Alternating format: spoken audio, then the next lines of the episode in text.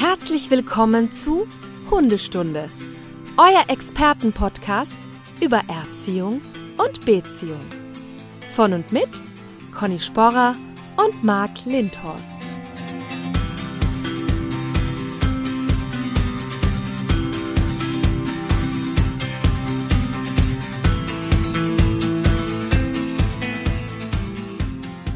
Ja, hallo, ein eher einsames Hallo aus Wien, denn wie angekündigt ist der Marc ja heute für einen Vortrag unterwegs und ich melde mich alleine aus einem weiteren Lockdown in Wien.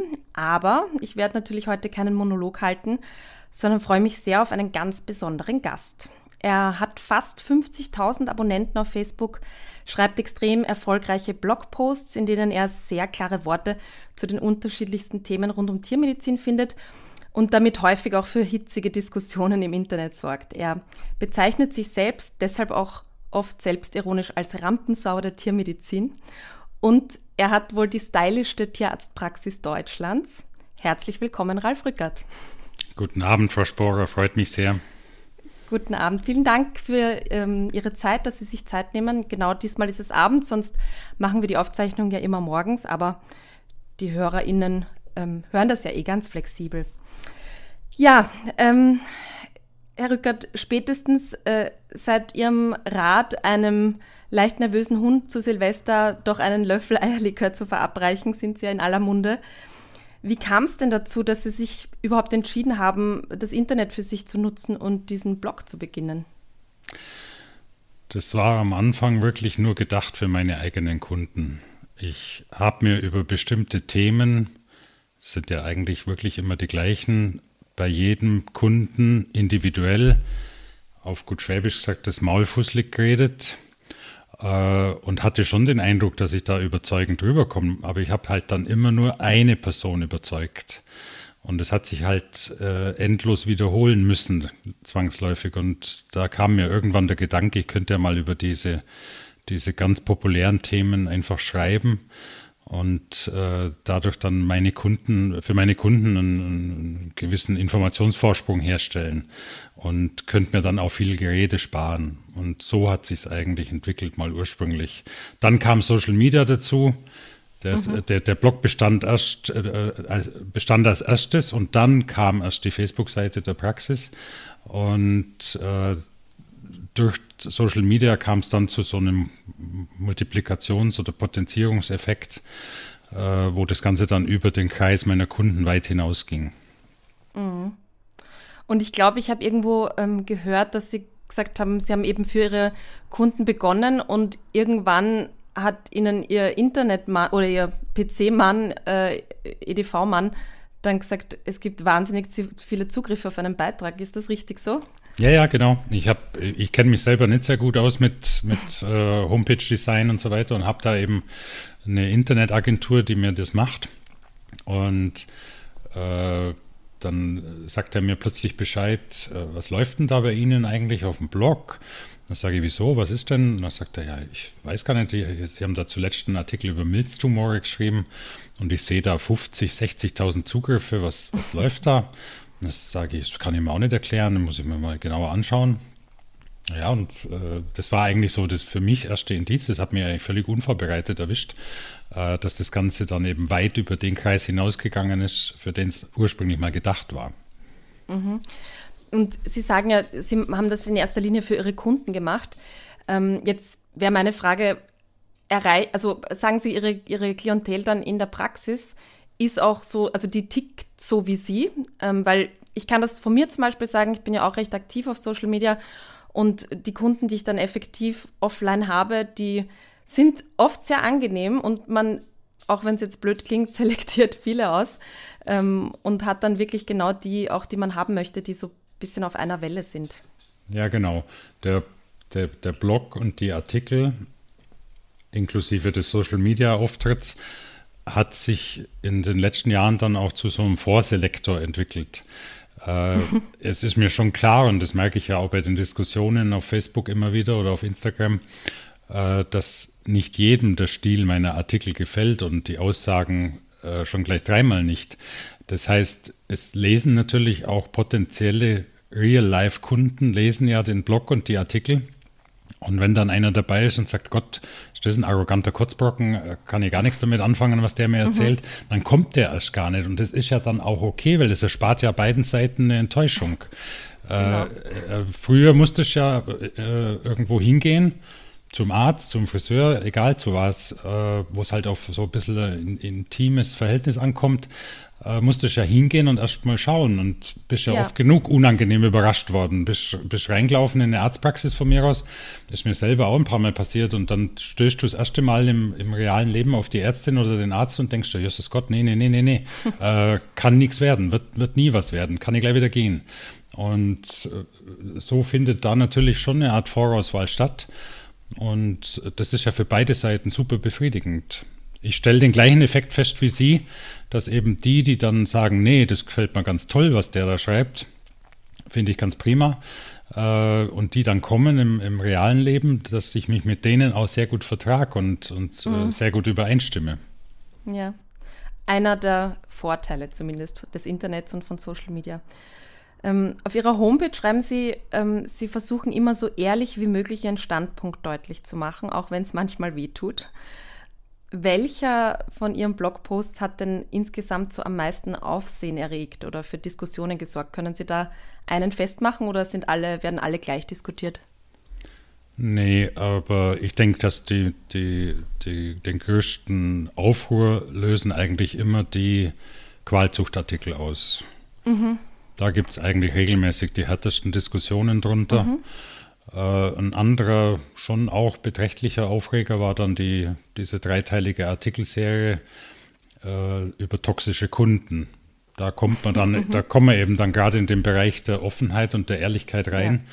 dass halt äh, irgendwie auch eine andere Seite gibt als die, die viele Tierbesitzerinnen und Tierbesitzer sehen, so von wegen, der Tierarzt ist ein Dienstleister und muss brav äh, tun, was ich ihm sage. Äh, mhm. wer zahlt, schafft an, so nach dem Muster.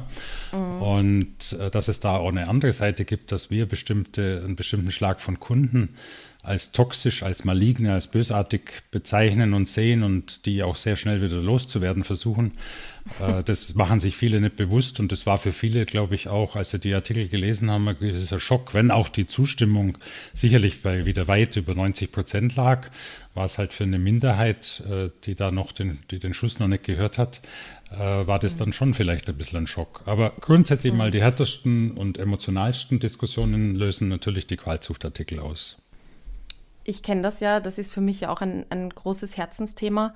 Und ich muss auch dazu sagen, ähm, ich habe tatsächlich persönlich noch nicht erlebt im Kundenkreis, dass sich jetzt deswegen Kunden entfernt hätten. Also man hört das dann immer wieder. Ich habe so die Erfahrung gemacht, je offener man damit umgeht und je, je mehr man darüber aufklärt. Und ich glaube, da sind wir uns ja einig, dass wir jetzt nicht irgendwie die Menschen da bloßstellen wollen und anprangern wollen, sondern in erster Linie aufklären wollen und mehr Bewusstsein dafür schaffen wollen. Und ich finde, das kommt eigentlich hm, zumindest bei mir ganz gut an, wenngleich natürlich es dann immer auch wieder die gibt, die dann sagen, ja, aber meiner ist gesund, meiner kann atmen, meiner kann laufen und so weiter. Ähm, wie sehen Sie das denn? Also äh, ja. ja. Ja, gut. Äh, ich ich habe hab da auch gerade äh, mit der Ariane Ulrich, mit ihrem Hundekongress, mit ihrem virtuellen Hundekongress ein Qualzucht-Interview geführt. Und da habe ich schon, muss ich ein bisschen einschränken, das mit diesem bloßstellen. Äh, ich habe es da auch gesagt, ich will keinem an Karren fahren, der jetzt aktuell eine französische Bulldogge, einen Mops oder eine englische Bulldogge oder was er immer hat und vielleicht auch ein bisschen äh, ins Messer gelaufen ist, weil er vorher mhm. nicht gut informiert war oder äh, vielleicht auch eine aus dem Tierschutz hat und so weiter und so fort. diesen Tieren muss geholfen werden, aktuell, jetzt, im im, in diesem Moment muss denen geholfen werden, wenn sie nicht genug Luft kriegen. Äh, das müssen wir Tierärzte und Tierärztinnen machen. Äh, es muss auch den Leuten geholfen werden. Die müssen da nicht das Gefühl haben, dass sie irgendwie Patientenbesitzer zweiter Klasse sind für uns. Sind sie mhm. überhaupt nicht. Äh, ich fühle mich diesen Hunderassen auch sehr zugewandt, weil sie tatsächlich äh, Clowns und lustige Charaktere sind und mhm. ange angenehme Hunde sind denkbar unaggressiv gegenüber Menschen und, und immer erfreut, eigentlich Menschen zu sehen. Kann also, ich nur so teilen, ja. Ja, und äh, auf der anderen Seite wird es wohl im längerfristigen Verlauf tatsächlich irgendwo auf ein Rasse-Shaming rauslaufen müssen. Ich sehe keinen anderen Weg, aus dieser mhm. Misere rauszukommen, weil wir können es nicht von der Zuchtseite her unterbinden. Das ist eine Vorstellung, mhm. die sich zwar viele machen, so von wegen, das gehört verboten, die Zucht mit diesen Tieren, aber das kann ja allenfalls auf nationaler Ebene passieren, so wie es jetzt von mir aus die, die Belgier und die Niederländer gemacht haben. Äh, aber das ändert ja nichts an den Vermehrerfabriken in Osteuropa, die den Löwenanteil der Tiere, die da aktuell rumlaufen in Deutschland, in Österreich, ähm, äh, stellen die reiben sich allenfalls die Hände über nationale Zuchtverbote und denken sich, mhm. sie haben dann noch ein größeres Geschäft zu erwarten. Das heißt, ich muss an sich schon bei den Leuten ansetzen und es muss eigentlich in meiner Vorstellung auch eine Entwicklung in Gang kommen, dass man sich bis in zehn Jahren äh, eigentlich schon schämen muss, wenn man mit so einem Hund noch rumläuft, weil, weil man dann äh, eigentlich nicht mehr behaupten kann, ich habe das nicht gewusst. Ja, ich bin da ganz bei Ihnen. Also ich weiß auch nicht, wann es begonnen hat, da irgendwie auch drüber aufzuklären, aber ich bin auch so dabei zu sagen, okay, eben wenn man jetzt einen Mops oder französische Bulldogge hat, aber es gibt ja ganz viele andere Rassen, die da auch noch mitspielen, ähm, dann finde ich, ja, nimmt man eh das, was man hat. Also es soll jetzt niemand den Hund einschläfern oder abgeben deswegen. Aber die Frage ist halt, also ich finde spätestens dann, wenn dann der zweite oder der nächste Mops kommt, weil man ja so Mops verliebt ist, dann finde ich, ist das schon anzuprangern, also eindeutig, ja. Ja, also ich höre dann manchmal Bully, Bully Forever. Und mhm. das kann es natürlich nicht sein. Also das geht halt nicht. Das ist genau die Sache, die das Ganze, diese, diese unsägliche Welle am Laufen hält. Mhm. Und das kann es nicht sein. Da, da erheben wir unseren persönlichen Geschmack über das Tierwohl. Und das finde ich also schon sehr, sehr, sehr, sehr fragwürdig. Wir haben ja auch eine traditionelle Kategorie in unserem Podcast, nämlich die Top 3. Und ich würde Sie bitten, wir müssen das jetzt nicht so förmlich runterbeten mit allen drei Plätzen, aber ich glaube, gerade zum Thema Qualzucht gibt es sehr, sehr absurde Fakten, die vielen Menschen noch nicht so bewusst sind. Und deswegen würde ich gerne über die ja, absurdesten Fakten zum Thema Qualzucht mit Ihnen sprechen. Conny und Max Top 3. Ich meine, das absurdeste Fakt, was jetzt von mir aus französische Bulldoggen angeht, ist ja, dass die überwiegende Anzahl, wie viele Prozent es nun wirklich sind, 80, 90 Prozent, die überwiegende Anzahl dieser Tiere bloß durch Kaiserschnitt auf die Welt kommen kann. Mhm. Und sprich, die Rasse würde es ohne die chirurgischen Möglichkeiten der Tiermedizin gar nicht geben. Da hätte sich das Thema, so, da hätte sich das Thema sofort erledigt. Wenn es jetzt halt keine Narkosen gäbe und keinen Kaiserschnitt gäbe, dann wäre es gleich vorbei. Und das für sich genommen ist ja eigentlich ein Unding. Warum können die denn nicht mehr auf natürlichem Wege auf die Welt kommen? Ja, Kombination aus diesen runden, übergroßen Köpfen und diesen, mhm. und diesen äh, Revolverheld-Hüften, diesen schmalen, die die Hunde meistens haben, äh, sodass mhm. also dann die, die Größe des Schädels des Welpen ist absolut zu groß für den Beckenring der Mutter. Also der, der Welpe, das kann man dann oft schon auf dem Ultraschall oder mit Röntgen definitiv beweisen. Da muss ich bloß vorher drauf schauen und dann kann ich schon sagen, muss ich per Kaiserschnitt holen, können gar nicht durchpassen, geht nicht. Und, und wie gesagt, das, äh, wenn, wenn sowas mal vorkommt, also ein Kaiserschnitt ist ja immer immer drin, um Gottes Willen. Also ich, das kann auch ja. mal bei einem, das kann ja auch mal bei einem Terrier oder bei, bei einem Schäferhund passieren oder beim Collie oder was auch immer. Das äh, gibt ja immer mal irgendeine dumme Situation, wo man, wo man Welpen per Kaiserschnitt holen muss und dann muss man ja froh sein, dass man diese Maßnahme treffen kann. Aber dass sowas zur Routine wird, dass sowas mhm. im Prinzip schon von vornherein eingerechnet wird, dass das auch jedem Beteiligten bewusst ist, sei es der Züchter, sei es die betreffende Tierarztpraxis, die damit befasst ist, äh, mhm. das, ist, das ist eigentlich ein super absurdes Fakt. Also mir ist auch bekannt, wenn es denn mal zu einer natürlichen Geburt kommen sollte, dann ist es oft so, dass die Mutterhündin aufgrund ihrer deformierten Zähne oder des Gebisses eben die Fruchtblase gar nicht mehr aufbeißen kann. Also wie gesagt, also das sind ja eben alleine schon die Geburt sind ja schon absurde, wirklich absurde Fakten. Das war auch tatsächlich so mein, mein Platz drei. Was, was gibt es noch, wo Sie sagen, so das ist äh, wirklich ein absurder Fakt zum Thema Qualzucht. es ist nicht so, dass man die jetzt furchtbar viel sieht in der Praxis, aber ich finde, eine der, eine der wirklich absurden Rassen ist auch der Sharpei. Ähm, mhm. über, darüber ärgere ich mich schon auch immer wieder mal. Und im Katzenbereich, wir sind natürlich jetzt ein bisschen in die Hunde reingerutscht, aber im Katzenbereich ist es dann die Scottish Fold.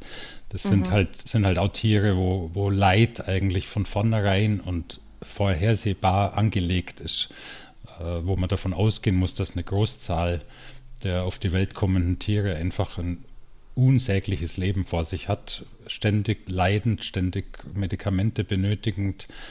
Und das ist für mich alles nicht mehr verständlich, da komme ich nicht mehr mit. Mm, absolut. Und ähm, es gibt ja, wie gesagt, dann eben viele, die sagen, ja, bei meiner kann atmen, meiner hat keine Atemprobleme.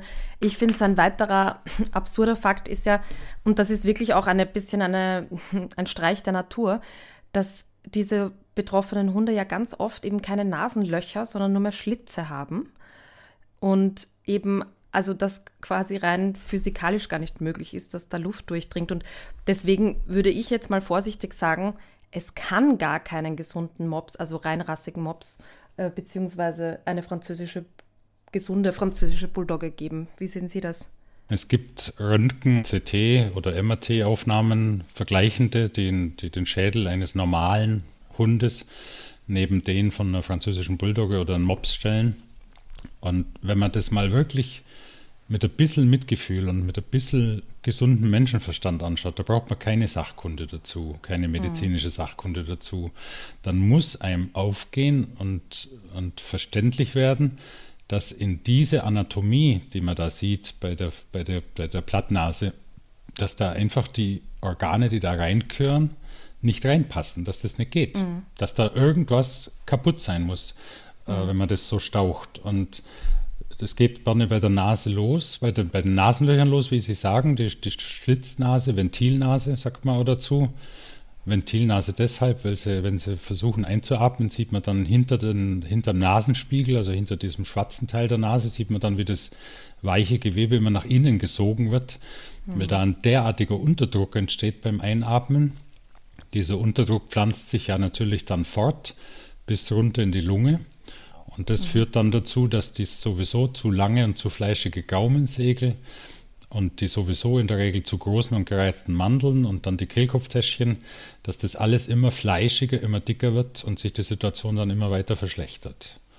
Und genau. äh, die, die, ja. die, riesige Zunge dann auch. Ne? Also man kann ja vieles, mhm. man kann ja dann, wir haben ja inzwischen diese Plattnasenchirurgie, wie sie von der Uni Leipzig entwickelt worden ist und wie ich sie in Teilbereichen mhm. auch durchführe.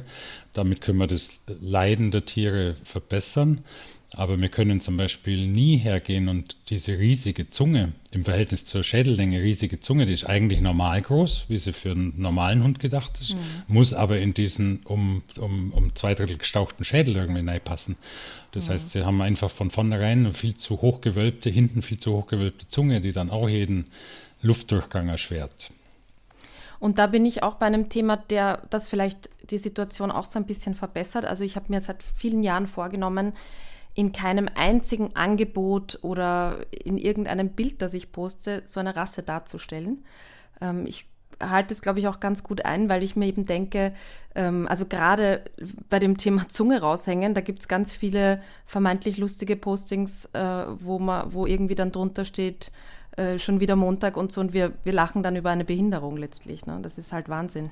Also man soll sie nicht für kommerzielle Werbung einsetzen. Mhm. Da, da ist ja auch die Deutsche Tierärzteschaft mit ihrer Bundestierärztekammer immer darum bemüht, dass man dann eben Firmen, die da in, die da in der Regel ohne jede böse, Absicht, äh, solche Werbeaktionen werden von irgendwelchen äh, Werbeagenturen auf die Füße gestellt.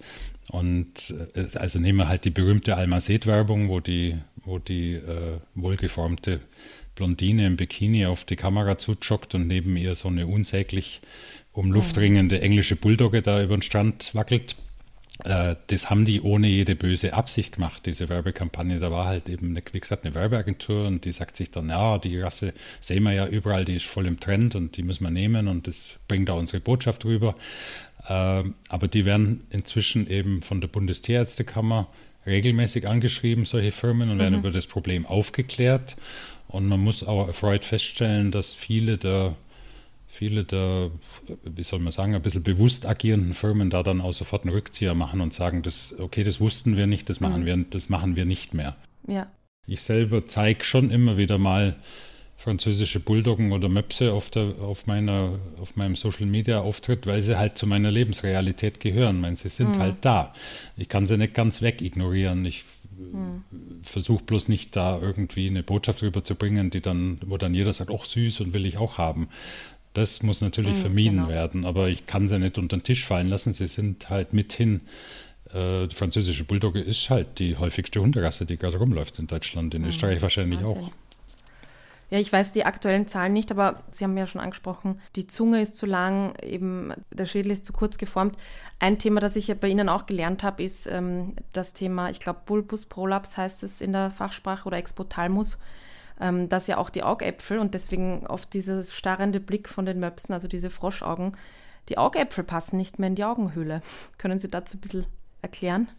Ja, also normalerweise umfasst, umfassen die Knochen des Schädels äh, und der Augenhöhle umfassen den Augapfel ein bisschen über die Mittellinie, über die Pollinie hinaus. Das heißt, der Augapfel wird auch unter anderem vom Knochen festgehalten im Schädel.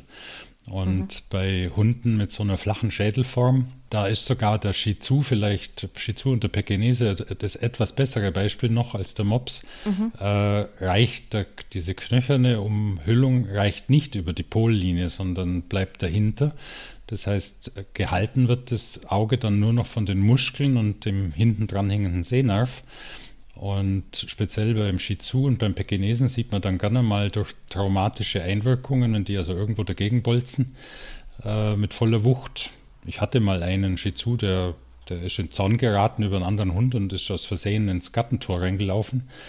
Äh, und dann kommen die Hunde und dann ist das Auge buchstäblich aus dem Schädel gepoppt.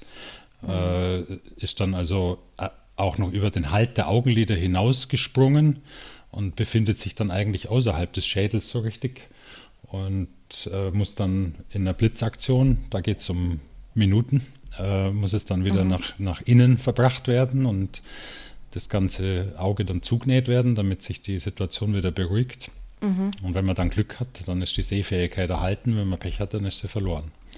Wahnsinn. Und eine Sache, die mich auch sehr schockiert hat, die war mir auch so nicht bewusst. Es gibt ja immer wieder auch Bilder von Hunden, die dann so im Sitzen schlafen und gezeigt werden, wie sie ähm, ja, lustig da im Sitzen eingeschlafen sind vor Erschöpfung.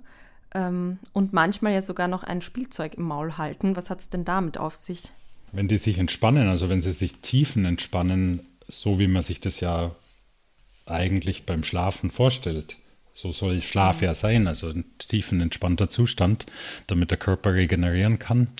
Dann fallen bei denen auch die bewusst den ganzen Tag unter bewusster Anstrengung, durch muskuläre Anstrengung offen gehaltenen Atemwege in sich zusammen. Wenn die also in diesen Erschöpfungsschlaf sinken, dann wachen die sofort wieder auf, weil sie merken, oh, ich kriege keine Luft mehr. Und dann lernen sie über kurz oder lang irgendwie eine Taktik damit umzugehen. Das heißt, sie versuchen aufrecht zu schlafen und manche kommen dann irgendwann auf den Trichter, wenn ich mir da so einen kleinen Kong oder irgendwas anderes, äh, irgendein Beißrohr oder irgendwas zwischen die Zähne nehmen, dann kann ich wenigstens durch das Maul atmen. Dann klappt mhm. das, dann mache ich Maulatmung. Die Maulatmung ist aber für einen Hund unphysiologisch. Der Hund ist ein, ist ein obligater Nasenatmer, außer wenn er hechelt. Wenn er hechelt, dann kühlt er über die Mundhöhle. Aber ansonsten ist er ein obligater Nasenatmer und der soll nicht mit offenem Mund schlafen. Das, ist, das, das gehört sich so nicht und tut ihm auch nicht gut. Und natürlich kann es ja gar nicht sein, dass ein Tier nur dann schlafen kann, wenn es was ins Maul nimmt. Also man muss sich ja. das mal selber bitte vorstellen. Jeder hat schon mal so eine Erkältung gehabt, dass die Nase komplett dicht war über Nacht. Ja und weiß, wie unangenehm das ist, wenn man dann also versucht, mit offenem Mund zu schlafen oder gezwungen ist, mit offenem Mund zu schlafen. Man schläft sicherlich nicht gut. Man wacht mehrfach auf, weil die Mundhöhle austrocknet natürlich und wacht dann in der Regel auch mit Halsweh auf, weil dort die Schleimhäute weiter hinten an den Mandeln und dem Rachen ausgetrocknet sind über Nacht. Also es, es ist unvorstellbar, wenn man das sein ganzes Leben lang hätte. Ja, wir wollen uns nicht allzu sehr mit dem Thema Qualzucht beschäftigen, weil ich habe ja noch viele andere Fragen, die aber nicht äh, minder polarisierende Themen beinhalten. Ich möchte gleich so die Brücke schlagen zum Thema Alternativmedizin. Ich glaube, da gab es ja auch einen sehr aufreibenden Artikel von Ihrer Seite. Und den haben Sie betitelt mit äh, Schwurbelei in der Tiermedizin, Pseudomedizin führen wir nicht. Und Sie haben dann eben, wenn ich Sie da zitieren darf, in einem Absatz geschrieben, in meiner Praxis gibt es deshalb nur evidenzbasierte, also in ihrer Wirksamkeit bewiesene Tiermedizin, keine Schwurbeleien wie Homöopathie, Bachblüten, Schüsslersalze, Bioresonanz oder sonstigen Humbug. Möchten Sie das nochmal ein bisschen erklären, warum das bei Ihnen nichts verloren hat? Also Tiermedizin ist für Tierbesitzerinnen und Tierbesitzer ein immer teurer werdender Spaß. Äh, die Preisentwicklung ist ja da durch, die, durch bestimmte Markteinflüsse äh, steil nach oben gerichtet. Die Leute zahlen schon ordentlich und gutes Geld für tiermedizinische Leistungen. Und ich bin der Meinung, dass ich ihnen dafür schuldig bin, diagnostische und therapeutische Verfahren anzuwenden, die nachweislich wirksamer sind als ein Placebo. Mhm. Und das ist, das ist eine wichtige Definition. Mhm. Wenn ich also jetzt sage, äh, ich habe hier äh, eine Gruppe Hunde, die haben von mir aus eine Lungenentzündung und ich teile die durch zwei, diese Gruppe, und gebe der einen Gruppe äh, von mir aus ein Antibiotikum und gebe der anderen Gruppe ein Placebo, also ein Scheinmedikament. Und ich stelle dann fest, dass mein Antibiotikum eine viel höhere Heilungsquote erzielt als das Placebo. Auch in der Placebo-Gruppe werden Hunde gesund werden. Das Immunsystem mhm. ist ja nicht immer hilflos, um Gottes Willen. Ja. Also es gibt natürlich Individuen, die eine Lungenentzündung auch ohne Therapie überstehen. Aber ich werde dann halt feststellen, dass in der Placebo-Gruppe deutlich weniger Hunde gesund werden als in der Antibiotikagruppe. Damit kann ich feststellen, dass bei einer bakteriell bedingten Lungenentzündung die Gabe eines wirksamen Antibiotikums deutlich mehr Effekt erzielt als in der Placebo-Gruppe. Und das wäre mal in einfachen Worten erklärt, was evidenzbasiert bedeutet. Man kann auch ein anderes Beispiel nehmen. Es, es gibt ja in der, in der Medizin, in der Humanmedizin, die Cochrane Foundation, die ist äh, seit Jahren darum bemüht, Mythen, die auch in den Köpfen von Medizinern vorhanden sind, evidenzbasiert, also auf Beweislage zu untersuchen mir fällt da ein Beispiel ein, es ist über Jahrzehnte ganz sicher, als ganz sicheres Fakt gesehen worden, dass man Frühchen, also frühgeborenen Kindern, zur Förderung der Lungenentfaltung Cortison geben müsste. Und das ist auch über Jahrzehnte so gemacht worden. Und das ist eben wichtig, dass man sich bei jedem Ding, was man macht, in der Medizin fragt, habe ich dafür Beweise, habe ich dafür Evidenz, dass das funktioniert? Und wir wissen halt jenseits jeden Zweifels, auch wenn jetzt wieder viele aufschreien, aber wir wissen jenseits jeden Zweifels, dass die Homöopathie keine Wirkung hat, die über den Placebo-Effekt hinausgeht. Das gleiche gilt für Schüsslersalze, für Bachblüten und anderen Humbug, um die Worte wieder zu verwenden. Und äh, wenn ich sowas anwende als Tierarzt und dann noch dafür Geld nehme, dann bewege ich mich gefährlich nah an der Grenze zum Betrug. Und mhm. vielleicht geht es sogar darüber hinaus. Also ich bin da eigentlich ein Hardliner und sage, es geht eigentlich schon fast darüber hinaus, wobei man zugeben muss, dass die Kunden, die sowas unbedingt haben wollen, auch ein bisschen betrogen werden wollen. Die Juristen sagen dann im Gegenzug immer, äh, dass jemand betrogen werden will, rechtfertigt nicht den Betrug juristisch gesehen. Also äh, ich sage, da ist man in einer gefährlichen Grauzone. Es wird auch immer klarer, dass das eigentlich wirklich rausgenommen gehört aus der, aus der tiermedizinischen Kunst, also Behandlungsfreiheit hin oder her, aber ich darf einfach nicht hergehen und Geld nehmen für was, was überhaupt keine Wirkung hat. Mhm. Jetzt gibt es ja aber immer die, die sagen, und ich zähle mich von vor langer Zeit selbst dazu, die mal sagen, eben, wir haben ja aber gute Erfahrungen damit gemacht. Das ja, heißt, das sagen Sie eben, also da habe ich einen tollen Begriff bei Ihnen gelernt, die meisten Krankheiten sind selbstlimitierend und würden so, sozusagen eh von selbst ausheilen. Und wenn dann irgendwelche Kugeln gegeben werden, dann denkt eben der, der Hundehalter zum Beispiel, dass das eben die, diese, dieses Mittel war. Ne? Ja, darauf basiert ja im Prinzip die ganze, diese ganze Pseudomedizin, äh, basiert ja auf diesem, auf der eigentlichen fantastischen Fähigkeit des Körpers, sich selber wieder einzupendeln äh, in den Normalzustand mit dem so und so hohen Aufwand. Ich sage ja immer, 80 Prozent der Krankheiten, die mir vorgestellt werden, würden von selber wieder werden. Da ist es meine Aufgabe als Arzt eigentlich nur, die Hände beschützend rechts und links hinzuhalten und zu verhindern, dass es da zu einem Fehltritt kommt. Das kann ja immer noch mhm. passieren. Also jeder Patient, jeder Hund, der einen Zwingerhusten sich einfängt, ist einmal grundsätzlich eine ganz definitiv selbstlimitierende Erkrankung. Beim Zwingerhusten müsste ich in den allermeisten Fällen gar nichts tun. Der geht von selber wieder weg, früher oder später. Es kann ein bisschen länger dauern, aber er geht wieder weg. Aber es gibt halt die Fälle, wo so ein Hund mit Zwingerhusten tatsächlich in eine Lungenentzündung umkippt und dann wird es lebensgefährlich. Mhm. Und da kann ich natürlich schon rechts und links die Hände hinhalten, indem ich das Ganze scharf im Auge behalte, indem ich eben gucke, äh, kriegt der mir plötzlich zu hohes Fieber oder werden die Atmungsprobleme wirklich äh, krass dann oder höre ich da beim Abhören der Lunge was, was ich nicht hören darf. Und dann muss ich natürlich blitzschnell auf die Bremse treten und was tun. Äh, also mein Job ist im Prinzip so einen Vorgang anzuschieben, vielleicht von hinten, dass er ein bisschen schneller geht. Ein, ein unbehandelter Zwingerhusten kann ohne weiteres mal sechs bis zwölf Wochen gehen. Und mhm. das kann ich natürlich schon beschleunigen. Und ich kann rechts und, und links die Hände. auch Schmerzen nehmen auch. Ja, ne? ich, kann also, auch Leid, genau. ich kann auch Leiden nehmen, was, mhm. ja, im, was ja gerne mal mit solchen Selbstheilungsvorgängen verbunden ist. Äh, kann auch den quälenden nächtlichen Husten von mir aus lindern. Kann also, mhm. das, kann also das fürs Tier und auch für seine Besitzer angenehmer machen.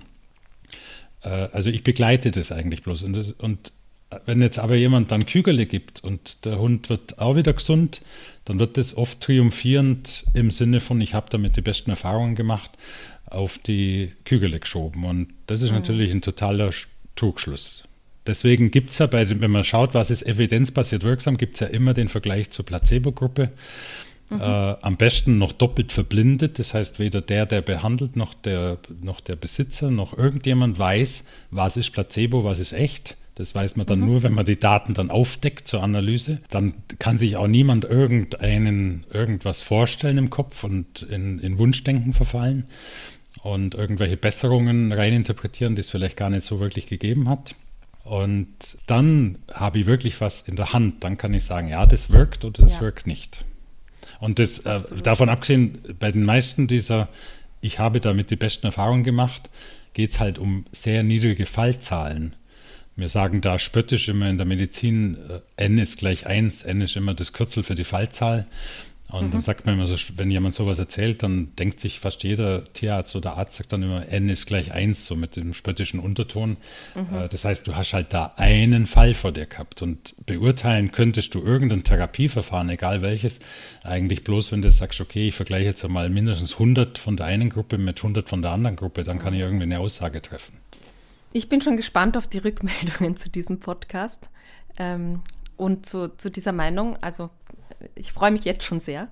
Ähm, Sie sagen ja auch, äh, also Sie versuchen nur so viel zu impfen wie nötig und äh, dass Sie aufgrund eben der neuesten medizinischen Erkenntnisse auch ein Problem mit der pauschalen Kastration von Hunden haben. Da werde ich natürlich auch als Trainerin hellhörig, weil das ja ähm, bei uns ja, einfach auch oft so ist, ich habe also auch persönlich immer Hunde kastriert früher, also nicht, Gott sei Dank nicht selber, ähm, Hunde kastrieren lassen, weil ich gedacht habe, okay, wenn die das nicht brauchen, dann kann es ja weg. Und ich glaube, das war so die grundsätzliche Meinung und da hat sich ja Gott sei Dank sehr viel getan. Und wir wissen ja immer wieder auch im, in der Verhaltenstherapie, dass das durchaus auch kontraproduktive Auswirkungen haben kann, wenn Hunde zum Beispiel zu früh kastriert werden und eben sehr unsicher sind im Verhalten und so weiter. Wie beurteilen Sie das jetzt aus medizinischer Sicht? Also warum wird nicht mehr so pauschal kastriert und was sind jetzt die Vorteile davon?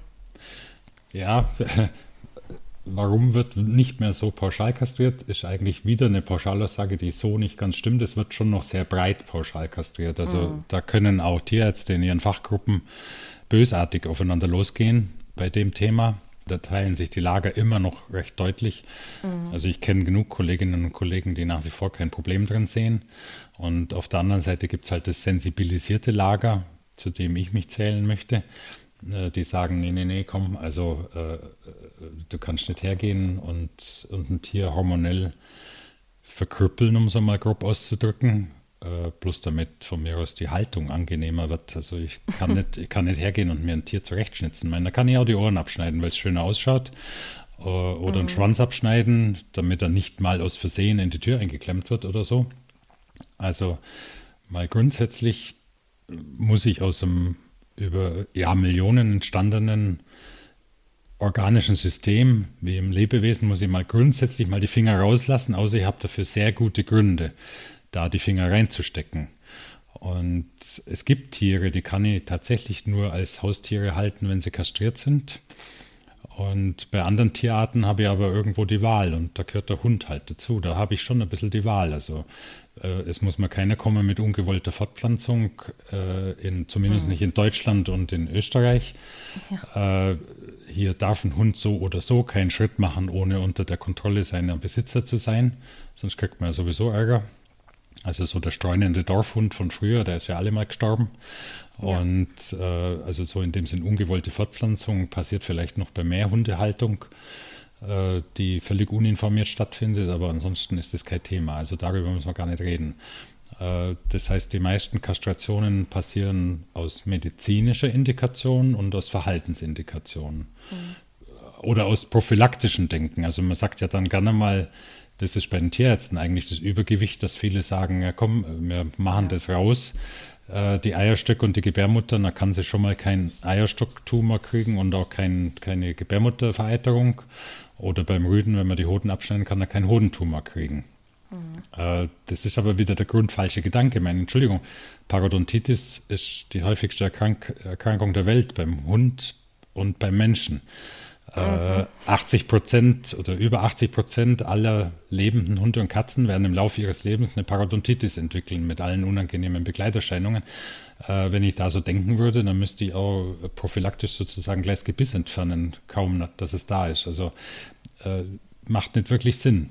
Also wie gesagt, es gibt medizinische Indikationen, ist ja klar. Wenn jetzt eine Hündin eine Pyometra entwickelt, also eine Gebärmuttervereiterung, mhm. dann muss sie natürlich operieren, ist ja klar.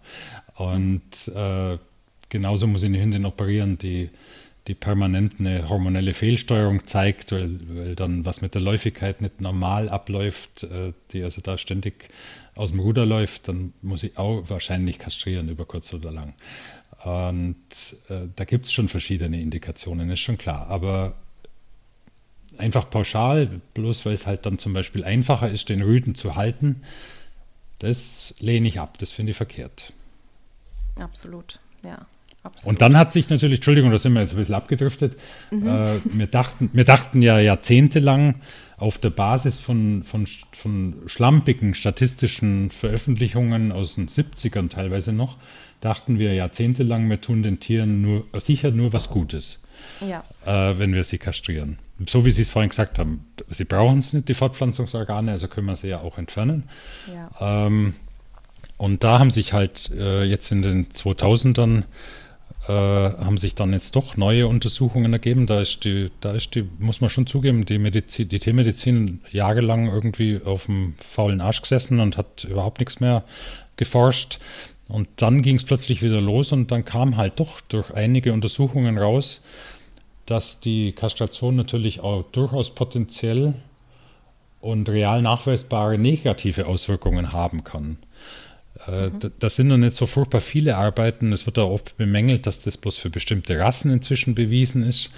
Äh, gut, da kann man natürlich jetzt lang rumkritteln, bis man das für alle äh, hunderte FCI-Rassen nachgewiesen hat. Ob das jetzt für alle ja. Rassen gleich ist, äh, das, das mhm. ist ein bisschen eine herbe Anforderung.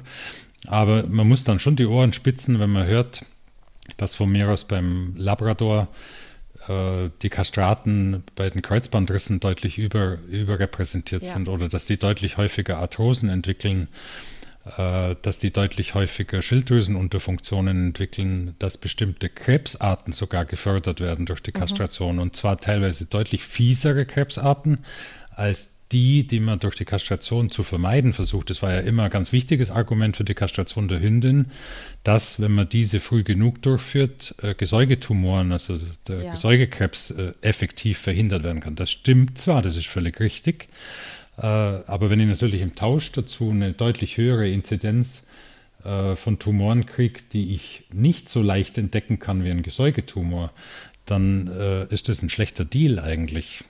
Mhm. Also zum Beispiel geht es da ums Lymphom, ums Lymphom, ja. ums Hemangiosarkom der Milz und solche, das Osteosarkom, äh, das sind natürlich Tumorarten, die entdeckt man in der Regel erst, wenn es schon deutlich zu spät ist. Knochenkrebs ist das, oder? Ja, das sind Knochenkrebs, äh, Lymph, Lymphkrebs und mhm. das Hämangiosarkom kommt am häufigsten in der Milz vor. Mhm. Äh, der Milztumor, das Hämangiosarkom ist ja die häufigste bösartige Tumorerkrankung der Bauchhöhle beim älteren Hund. Und das sind alles Tumorerkrankungen, die halt mit relativ hohen Wahrscheinlichkeit dann das Ableben nach sich ziehen. Während ein Gesäugetumor kann ein halbwegs aufmerksamer und vielleicht von seiner Tierarztpraxis auch entsprechend belehrter Tierbesitzer immer sehr gut frühzeitig entdecken. Mhm. Wenn man das Gesäuge konsequent einmal im Monat durchtastet bei einer langsam älter werdenden Hündin, dann wird es fast nicht möglich sein, dass man so ein Tumor nicht spätestens bei Erbsengröße entdeckt als Besitzer. Und ja, Erbsengröße ja. ist nach meiner Erfahrung noch bei weitem ausreichend, um da effektiv chirurgisch dann vorzugehen. Mhm. Ja, vielen Dank für diese Stellungnahme, weil ich finde, eben gerade ja, äh, unter Tierärzten, wie Sie sagen, ist das Thema auch äh, sehr polarisiert sehr und ähm, das eben von medizinischer Seite auch nochmal so ein bisschen vorgeführt zu kriegen, ist natürlich ganz, ganz wichtig. Ähm, kurzer Themenwechsel, weil es ja bald eben vor der Türe steht, Silvester. Da ist Ihr Blogartikel, der ja, glaube ich, jedes Jahr so ein bisschen aktualisiert wird, ja auch sehr beliebt. Ich kann mir vorstellen, dass das sicher einer der erfolgreichsten ist. Und ähm, da gibt es ja immer Ihre, Ihre Aussage erstmal, dass man eben als Wirkstoff, wenn man denn überhaupt Hunde medizinisch behandelt, aufgrund von Angst, eben auf Acepromazin verzichten sollte, aber wenn überhaupt, dann Benzodiazepine verwenden sollte. Warum ist denn das so oder was sind da die, die Unterschiede? Also Acepromazin äh, war da jahrzehntelang der absolute Renner. Für mich auch. Also äh, Medizin entwickelt sich weiter, also ich kann gut damit ja. leben, obwohl es so einen gewissen Cringe-Effekt hat natürlich, wenn man darüber nachdenkt, auf einen selber, aber ich kann letztendlich oder muss damit leben, dass ich früher auch Sachen gemacht habe, wo man heute weiß, die waren eigentlich total verkehrt. Ja, ich bin auch auf dem Hundeplatz herumgelaufen und habe an der Leine geruckt und ja. all diese Dinge, Kettenhalsbänder ja. verwendet. Aber es ändert sich halt alles. Es ja. ändert sich alles und, und das ist ja auch grundsätzlich mal ein gutes Zeichen, dass sich alles ändert. Das heißt, man steht nicht still und, und äh, verharrt nicht in seinen Fehlern. Also wir haben Acepromazin jahrzehntelang erfreut verwendet, weil wenn ich das dem Hund gebe, dann ist der weg vom Fenster. Der, der ist wirklich platt. Der liegt da irgendwo im Eck, egal was passiert ob er jetzt in einer Flugbox steckt auf dem Interkontinentalflug nach Amerika oder ob er in der Ecke liegt im Wohnzimmer an Silvester. Äh, und es sieht alles total relaxed aus. Man ist also vom Hinschauen her, auch als Tierarzt, erstmal völlig davon überzeugt, das passt so. Äh, allerdings haben dann eben Blutuntersuchungen gezeigt, dass das Stresslevel des Hundes sich kaum unterschieden hat oder sogar schlimmer war als bei Hunden, die bei vollem Bewusstsein waren in dieser angsteinflößenden mhm. Situation. Das heißt, wir machen den Hund eigentlich nur optisch platt, aber in ihm drin tobt die Angst im Prinzip ungebremst oder vielleicht sogar verschlimmert weiter, weil er, weil er merkt, dass er nicht mehr reaktionsfähig ist. Er kann ja sich dann noch nicht mal mehr durch Flucht entziehen der Situation.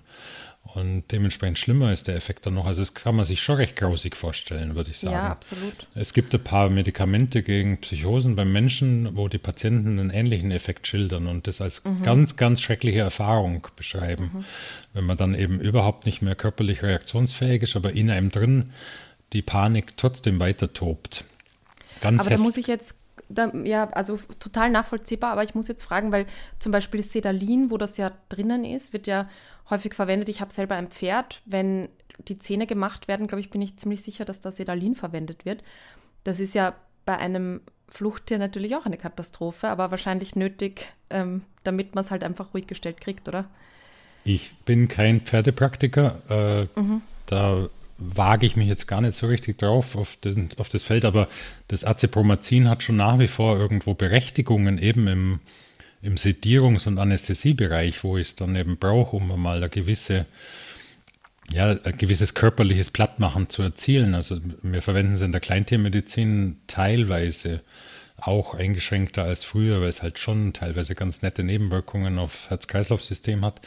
Äh, wir verwenden es schon nach wie vor noch irgendwo in so Schuckerle-Dosierungen, also so ganz geringen mhm. Dosierungen, weil es eben einen beträchtlichen äh, Effekt hat als Major Tranquilizer.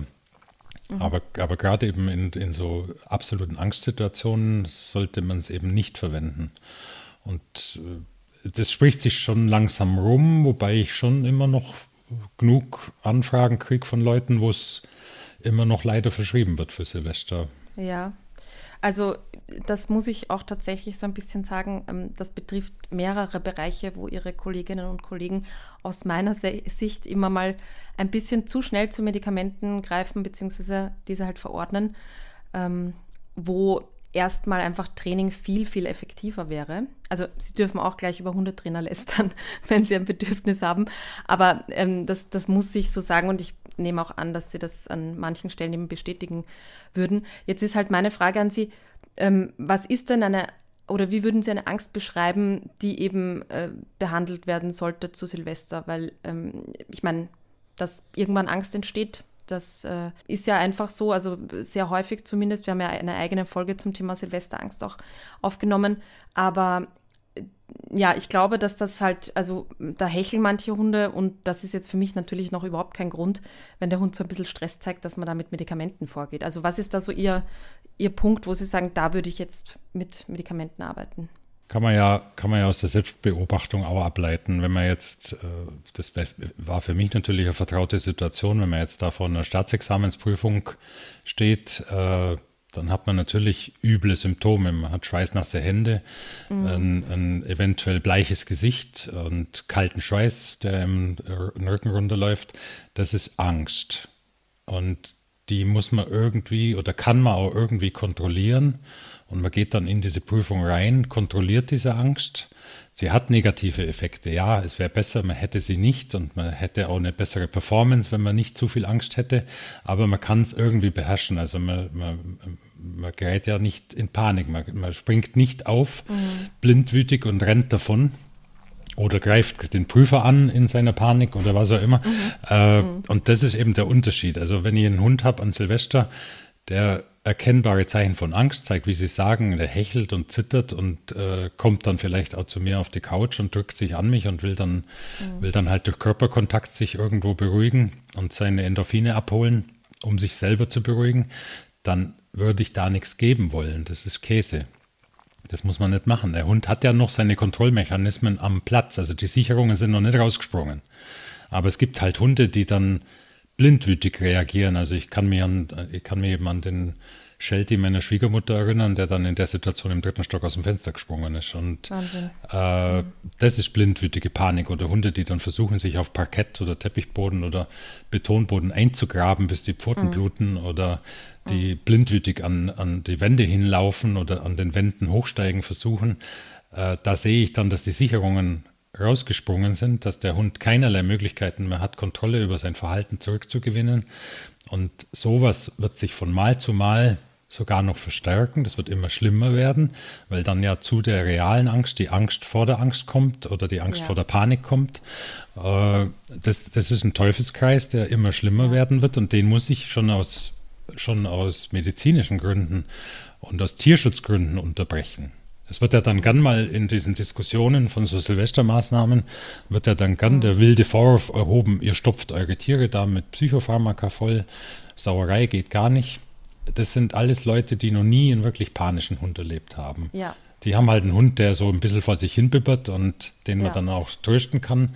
Auch das hat sich ja geändert mittlerweile, ne, dass Trösten erlaubt ist. Ja, genau. Ignorieren, ignorieren muss wirklich nicht sein. Also sonst mhm. wollen wir, sonst wollen wir eigentlich in jeder blöden Situation draußen beim Spaziergang, dass der Hund sich an uns wendet und erstmal Kontakt mit uns aufnimmt ja. und, und nachfragt, was soll ich denn jetzt bitte tun? Und es ist uns im Zweifelsfall wesentlich lieber, er kommt zu uns zurück und stellt sich neben uns oder zwischen unsere Beine, als dass er gleich irgendwie genau. aggro reagiert oder kilometerweit in die Landschaft rennt. Äh, und da in der Situation soll er plötzlich damit klar werden, dass er ignoriert wird. Das ist ein bisschen absurd. Also da darf er durchaus kommen und äh, nachfragen, kannst du mir bitte helfen? Ich fürchte mich genau. Und, ja. Aber wie gesagt, das sind die Hunde, die eigentlich wirklich keine Medikamente brauchen und die brauchen auch kein Eierlikör. Mhm. Und ähm, die kann man wirklich durch Körperkontakt und darauf eingehen. Die muss man nicht bemitleiden. Da muss man jetzt nicht sagen, oh du armer, armer, armer Hund und ei, ei, ei, ei.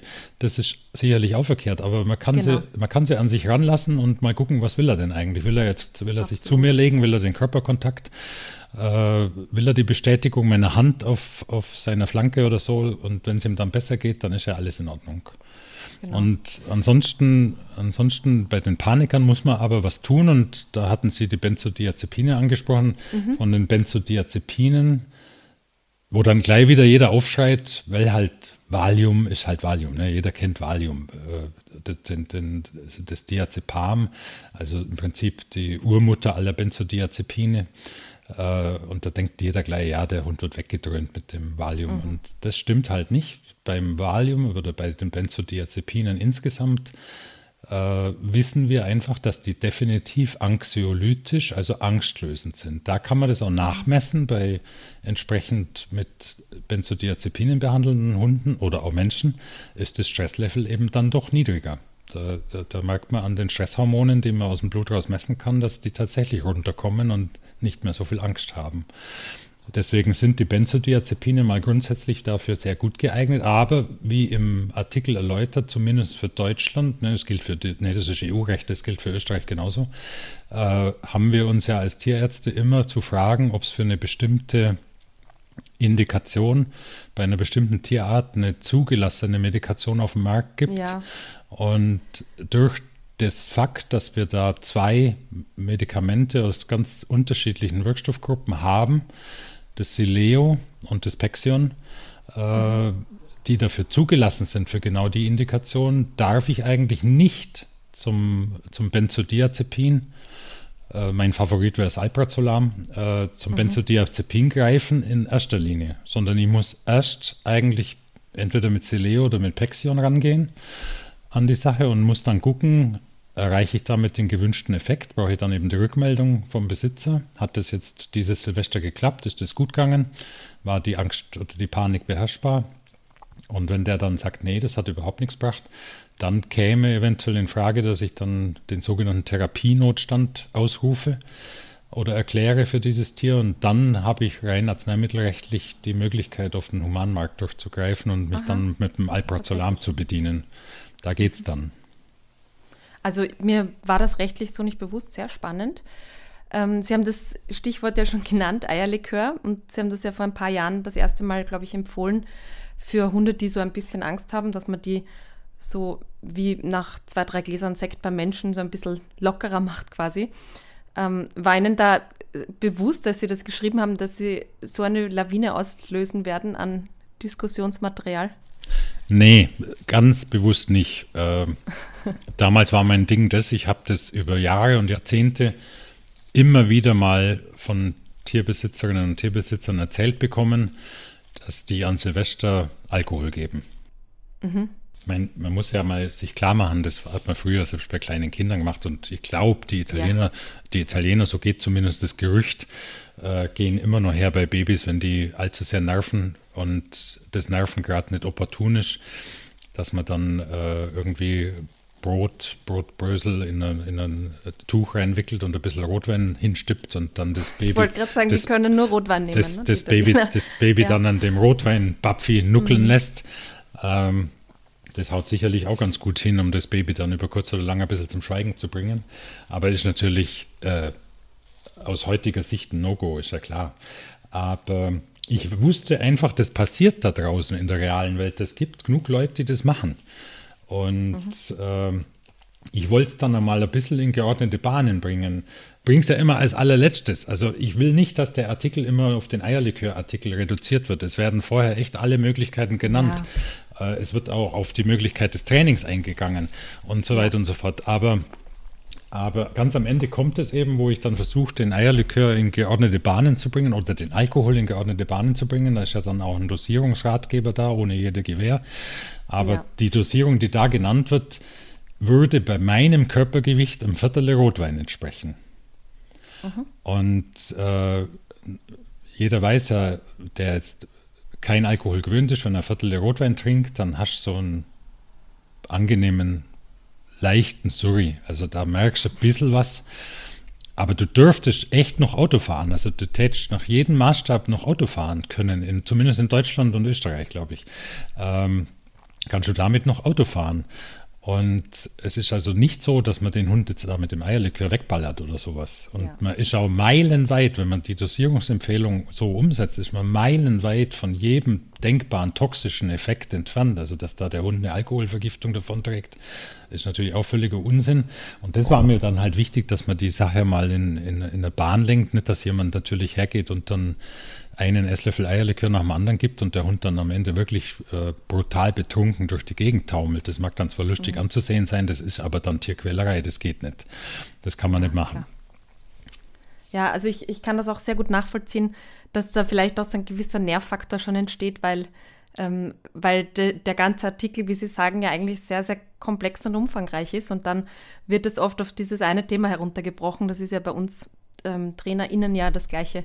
Oft, ähm, also man kennt es jetzt auch von den äh, Fernsehsendungen und so weiter, ne? da wird halt ein langer, langer therapeutischer Weg angegangen und am Ende sieht man halt mit einer Korrektur und der Wasserflasche funktioniert alles. Also so der Eindruck oftmals und dann, dann wird es eben auch darauf heruntergebrochen und auch die Kritik und so weiter. Also insofern, ja, schade, aber so sind die Menschen nun mal nicht. Ja, genau. Und, äh, aber es ist auf der anderen Seite natürlich auch verblüffend, es leuchtet natürlich ein, es ist für die Leute der einfachste Weg, ist ja schon klar. Äh, sie müssen jetzt nicht zum Tierarzt dackeln und dann da ein genau. verschreibungspflichtiges Medikament kaufen äh, und das dann vielleicht auch noch relativ kompliziert eingeben. Das ist tatsächlich so. Mein Spexion hat sich, hat sich, das ist ja eigentlich ein Antiepileptikum, was halt jetzt noch zusätzlich die Zulassung für Silvester oder Geräuschangst hat. Spexion hat sich als hervorragend wirksam inzwischen bestätigt, haut also bei sehr vielen Hunden sehr gut hin, aber es ist halt äh, ein Medikament, wo man dann halt unter Umständen auch schon drei, vier Tage vorher mit der Eingabe anfangen muss. Äh, eventuell auch in so einem Stufenschema. Es setzt also schon ein gewisses Engagement auch voraus äh, und einen gewissen organisatorischen Aufwand. Mhm. Da ist der Griff zum Eierlikör oder zum Baileys äh, natürlich denkbar einfacher. Die Rückmeldungen sind sind da wirklich Legion. Also da kommen unglaublich viele Rückmeldungen, dass es eben sehr gut funktioniert. Habe ich auch so erlebt tatsächlich. Also es hat aus meiner Sicht so ein bisschen gebraucht, ein paar Jahre, aber mittlerweile ist der Tipp so, ja, wie soll man sagen, salonfähig geworden. Ja, genau. Und, und wenn man da vorsichtig agiert, also jetzt, dann muss man daraus jetzt keine Religion machen. Der Hund wird sicher nicht ja. zum Alkoholiker, weil er an einem von 365 Tagen im Jahr mal äh, ein Schuckerle Eierlikör kriegt. Also da wird er nicht zum Alkoholiker und er nimmt keinen Leberschaden mit und so weiter und so fort. Also ja. alle, alle denkbaren negativen Auswirkungen kann man echt vergessen. Also natürlich, ja. irgendwo muss der Verstand angeschaltet bleiben. Ich nehme natürlich keinen Hund, bei dem schon Lebertumore oder eine chronische Hepatitis oder chronische Gallengangsentzündung nachgewiesen ist medizinisch, der vielleicht schon unter Lebermedikamenten steht. Da, da gehe geh ich natürlich nicht an Silvester her und gebe dem Alkohol. Also ich, ich, bemühe mich immer, die Leute nicht für blöd zu halten. Und äh, in, der, in, in, der Regel ist es ja auch so. Aber ich kann natürlich auch nicht helfen, wenn jemand, Entschuldigung, völlig Banane ist. Ja, aber das sind unsere HörerInnen nicht. Eben. natürlich. ähm, ja, wir sind ja schon nahezu am Ende unserer Hundestunde. Wir versuchen das immer bestmöglich einzuhalten, aber müssen immer ein bisschen überziehen. Eine Hörerin hat äh, geschrieben, sie, also sie würde gerne diese Gelegenheit nutzen, wenn schon ein Tierarzt eingeladen ist in der Sendung, ähm, und fragen, was ihre Meinung zu Goldimplantaten ist, also zur Schmerzlinderung. Vielleicht können Sie da kurz dazu Stellung nehmen, wenn Sie eine also Meinung haben dazu. Ja, aber kommen wir zurück zu, diesem, zu dieser Evidenzbasiertheit ganz am Anfang. Mhm ich kann ja dann, kann ja von mir aus hergehen und, und äh, so, so eine große Gruppe Hunde nehmen und denen äh, Goldimplantate verpassen lassen und äh, kann eine andere Gruppe nehmen, die keine bekommt und kann dann vergleichen, was sich tut, ob da überhaupt was passiert. Und da ist die Datenlage meines Wissens, meines letzten Informationsstandes zufolge bisher nicht klar. Also wir haben mhm, bisher okay. keine klare Evidenz für die Goldimplantate. Ah, tatsächlich. Ähm, das heißt, da ist die Jury noch draußen und berät sich. Also das okay. ist, ist, nach wie vor nicht ganz klar. Es ist ein bisschen nachvollziehbar. Es ist ja, es, es springt ja so ein bisschen um. Es ist ja, ja Jahre und fast schon Jahrzehnte lang hat man dann von Goldakupunktur gesprochen und hat diese Goldimplantate, hat sich bemüht, diese Goldimplantate auf Akupunkturpunkten zu versenken. Mhm. Äh, jetzt sind die Akupunkturpunkte aber dann durch diese riesige deutsche Studie, die GERAC, German Acupuncture Studies, äh, sind ja die Akupunkturpunkte mal an sich schon ziemlich ins Reich der Legende verwiesen worden. Die zu treffen ist auch in der Akupunktur gar nicht so wirklich das Thema. Und äh, dann ist das Ganze umgesprungen, dass man dann eben nicht mehr Goldakupunktur gesagt hat, sondern Goldimplantation. Mhm. Und da war der Gedanke, dass das, diese Goldimplantate an der Stelle, wo sie dann eben sind, in der Nähe der Gelenkkapsel des schmerzenden Gelenks, entzündungslindernd wirken könnten durch die Freigabe von Goldionen. Das mhm. wäre ein denkbarer Mechanismus, dem inzwischen auch insofern Rechnung getragen wird. Früher hat man da ja Goldkügelchen oder kleine Stückchen Golddraht implantiert. Mhm. Inzwischen bemüht man sich, äh, da Implantate zu verwenden, die durch eine durch, durch so eine Art Kirschbaumartige Ausformung eine möglichst große Oberfläche dem Körper präsentieren, sodass da möglichst viele Goldionen frei werden. Es gibt da auch Videos, wo man, wenn man die mal so wirklich unabhängig anschaut, wo also dann ein Hund nach Goldimplantation dem behandelnden Tierarzt vorlaufen soll, im, irgendwo auf dem Hof oder irgendeinem freien Gelände. Und du denkst ja dann, wenn du da hinschaust, naja, also der lahmt aber schon ordentlich, der Hund. Mhm. Äh, der läuft nicht gut. Und dann aber der Therapeut die ganze Zeit in Entzückungsrufe ausbricht und sagt, ja super, super, der läuft ja ganz ja. prima und ganz klasse. Das hat natürlich einen extremen Suggestiveffekt. Äh, ja. Das darf man nicht, also man kann ja einen Placebo-by-Proxy-Effekt auslösen äh, ja. als starke Medizinerpersönlichkeit kann ich ähm, Kunden der ja auch richtig viel Geld hingelegt hat für die Sache, der schon auch möchte, dass das was gebracht hat. Also äh, ja. der hat eine Wunschorientierung und wenn ich die dann natürlich bestätige, suggestiv und sage, ja, der läuft ja viel besser, das sieht ja klasse aus, ich bin ja hochzufrieden und so weiter, dann geht der Kunde auch oder der Tierbesitzer auch hochzufrieden vom Hof und äh, glaubt dann, dass er wirklich das Beste getan hat. Also mhm. da spielen, da spielen äh, psychische Faktoren mit rein in einer enormen Komplexität. Und es, wird, es lässt sich halt an sich nur beweisen, indem ich hergehe und einen Hund vor der Implantation auf einem, auf einem Druckband laufen lasse, also ein Laufband, wo Drucksensoren drin sind. Äh, dann kann ich nämlich sehen, wie viel Prozent entlastet der jetzt von mir aus äh, mhm. äh, rechts hinten wegen seinem schmerzenden Hüftgelenk. Und dann sehe ich, der entlastet mhm. zu 30 Prozent oder der entlastet zu 40 Prozent. Und das, das zeigt mir dann ja der Computer definitiv. Und dann mache ich diese, diese Implantation. Und dann warte ich äh, angemessenen Zeitraum, dass diese Implantation ihre Wirkung entfalten kann und dann lasse ich den wieder auf dieses Laufband drauf. Und dann muss ich halt sehen, dass der dann von mir aus bloß noch zu 10 oder zu 15 Prozent entlastet. Dann kann ich wirklich definitiv sagen, ja, das hat tatsächlich was gebracht. Ja. Wenn das aber nicht der Fall ist, dann hat es halt nichts gebracht. Und mhm. diese, die eher unabhängigen Untersuchungen dazu zeigen eher den Effekt meiner Meinung nach. Also, mhm. aber es ist es ist widersprüchlich bisher, soweit ich weiß. Also man ist sich okay. immer noch nicht so richtig einig. Okay. Ich ähm, habe dann noch eine, eine persönliche Frage, die mir irgendwie schon seit Monaten äh, auf der Zunge brennt und ich, ja, ich konnte es noch nicht so richtig formulieren. Also, ich habe seit jeher ähm, und bin auch sehr stolz darauf, meine Hunde immer zu Langschläfern erzogen. Das heißt, äh, die würden eben auch am Wochenende wunderbar mit mir ausschlafen. Also ich sage jetzt mal nicht, dass das passiert, aber die würden, glaube ich, auch bis 12 Uhr in ihrem Körbchen oder auch mal im Bett liegen bleiben und sind total entspannt. Ist das denn schädlich für die Blase, wenn die so lange aushalten äh, müssen, unter Anführungszeichen? Also äh, das ist auch nicht so, dass wenn die dann aufstehen, ganz dringend raus müssen. Also bei, bei meinen Hunden war das noch nie der Fall. Es gibt ja sicher auch Fälle, wo das so ist. Nee, der Handrang äußert sich bei denen letztendlich genauso wie bei uns. Also ähm, wenn man muss, dann muss man. Und das wird, das wird dann auch denkbar, das wird dann auch denkbar unangenehm. Äh, mhm. das kennt ja jeder von sich selber. Ja. Äh, wenn man eine lange Autofahrt macht und die ganze Zeit verschiebt, verschiebt, verschiebt und äh, dann irgendwann rennst auf der Autobahnraststätte, damit du noch rechtzeitig da auf die Toilette kommst. Und beim Hund äußert sich der Handrang genauso wie bei uns. Äh, sprich, wenn die da entspannt liegen, es kennt doch jeder, man wacht auf ja. In der, in, man könnte ausschlafen, man wacht dann und dann wacht man in der Früh um halb sieben auf und dann denkt man sich, oh, Sonntag, super, ich kann, kann liegen bleiben und dann wird einem mit zunehmendem Frust immer klarer, das wird nichts mehr. Ich schlafe nicht mehr ein, die Blase hat was dagegen, das klappt nicht mehr. Und genauso genau. würde ein Hund natürlich, wenn der aufwacht in der Früh, würde der auch sagen, oh nee, nee, nee, nee, nee, da wird nichts mehr draus, ich will jetzt aber sofort raus, zack, zack.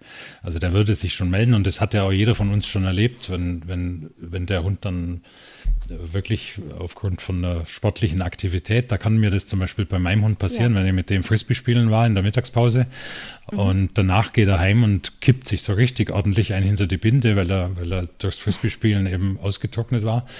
Äh, dann muss ich unter Umständen mit dem äh, eine Stunde, eineinhalb Stunden später dringend raus, weil es dann durchgelaufen ist. Ja. Und das sagt er ja. mir auch deutlich. Äh, und das ist auch völlig außerhalb des Plans. Also das entspricht nicht dem normalen Tagesablauf und der meldet ja. sich dann auch einfach. Und genauso würde sich so ein Langschläferhund auch melden. Das ist ganz klar. Was nicht geht, ist, dass man einen Hund äh, sehr lange Zeiten irgendwo dann ohne Aufsicht irgendwo einsperrt in dem Sinne, wo er sich nicht traut, reinzupinkeln, wo ihm sein ganzes Leben lang beibracht worden ist, da kann ich nicht reinpinkeln. Äh, dann mhm. setze ich ihn natürlich irgendwo in einer Qual aus und das kann natürlich dann auch irgendwo Rückstau in den Nierenbecken und so weiter und so fort. Wenn das auf routinemäßiger mhm. Basis stattfindet, kann das auch irgendwo mal Effekte haben.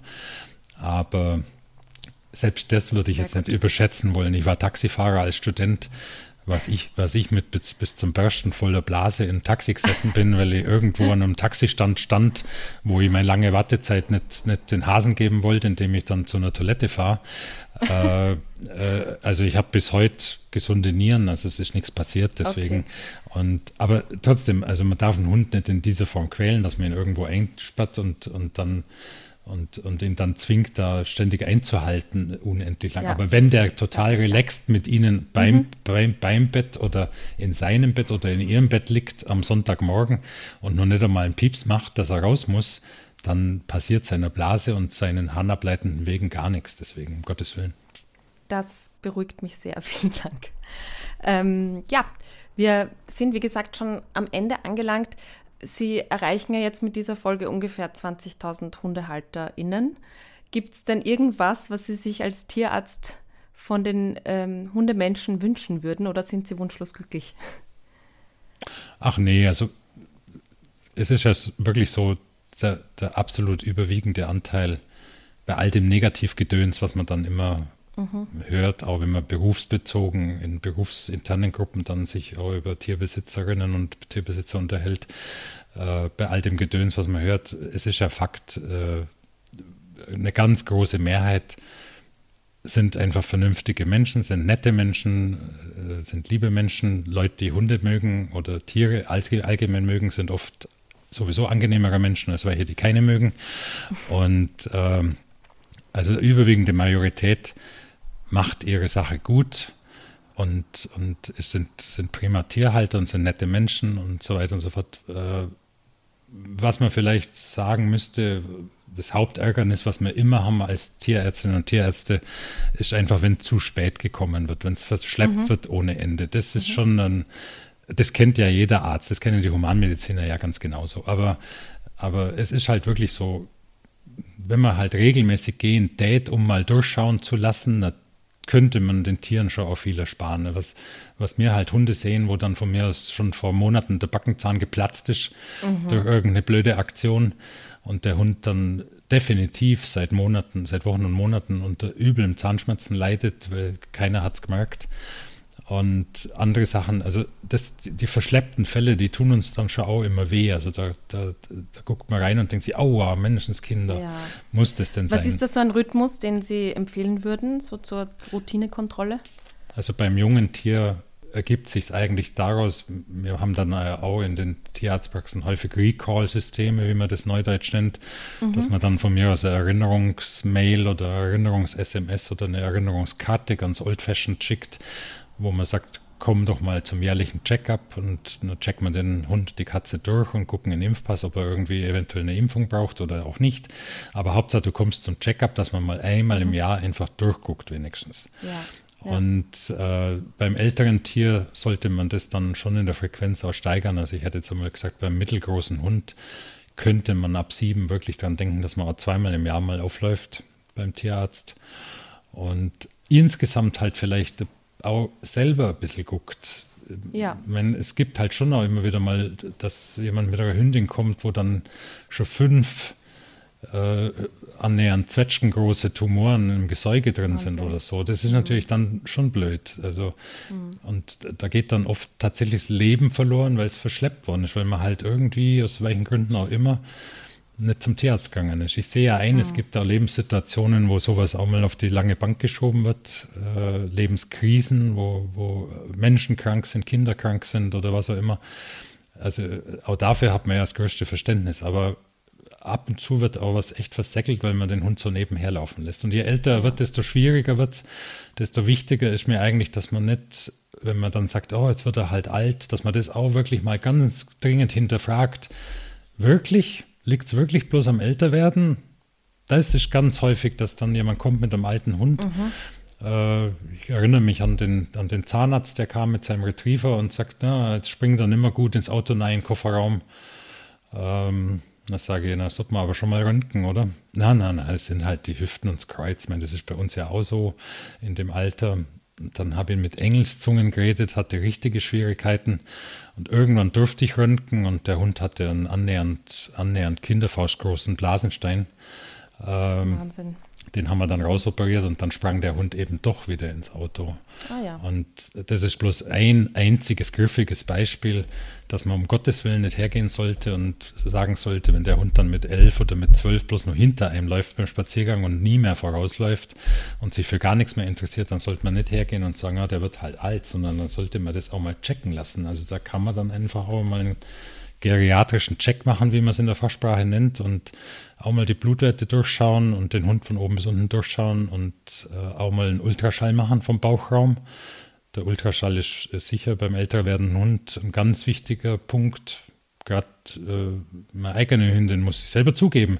Also ich gehöre da schon auch dazu. Ich muss mich selber an der eigenen Nase packen, dass ich bei meiner eigenen Hündin vor vielen Jahren gedacht habe, oh ja, nee, oh, jetzt lässt sie aber schwer nach und irgendwann an einer typischen Bewegung mir dann plötzlich dachte, Mist, die hat Bauchweh, die hat doch Bauchweh. Mhm. Und dann mhm. hat man ganz schnell Ultraschall gemacht. Ja, was hatte sie? Zwei Milztumoren. Mhm. Und äh, das hätte ich früher entdecken können, wenn ich ja. gleich geschaut hätte. Und ja. da nehme ich mir also, wie gesagt, selber nicht aus. Man muss da ständig auf den Zehenspitzen bleiben und sensibel bleiben für seinen Hund und für die Katze genauso. Und ja, also das wäre immer das Wichtigste, dass man nicht lang zögert, sondern sagt, komm, lass, lass mal einen Profi gucken, ob er irgendwas findet, was da vielleicht faul ist. Sehr gut.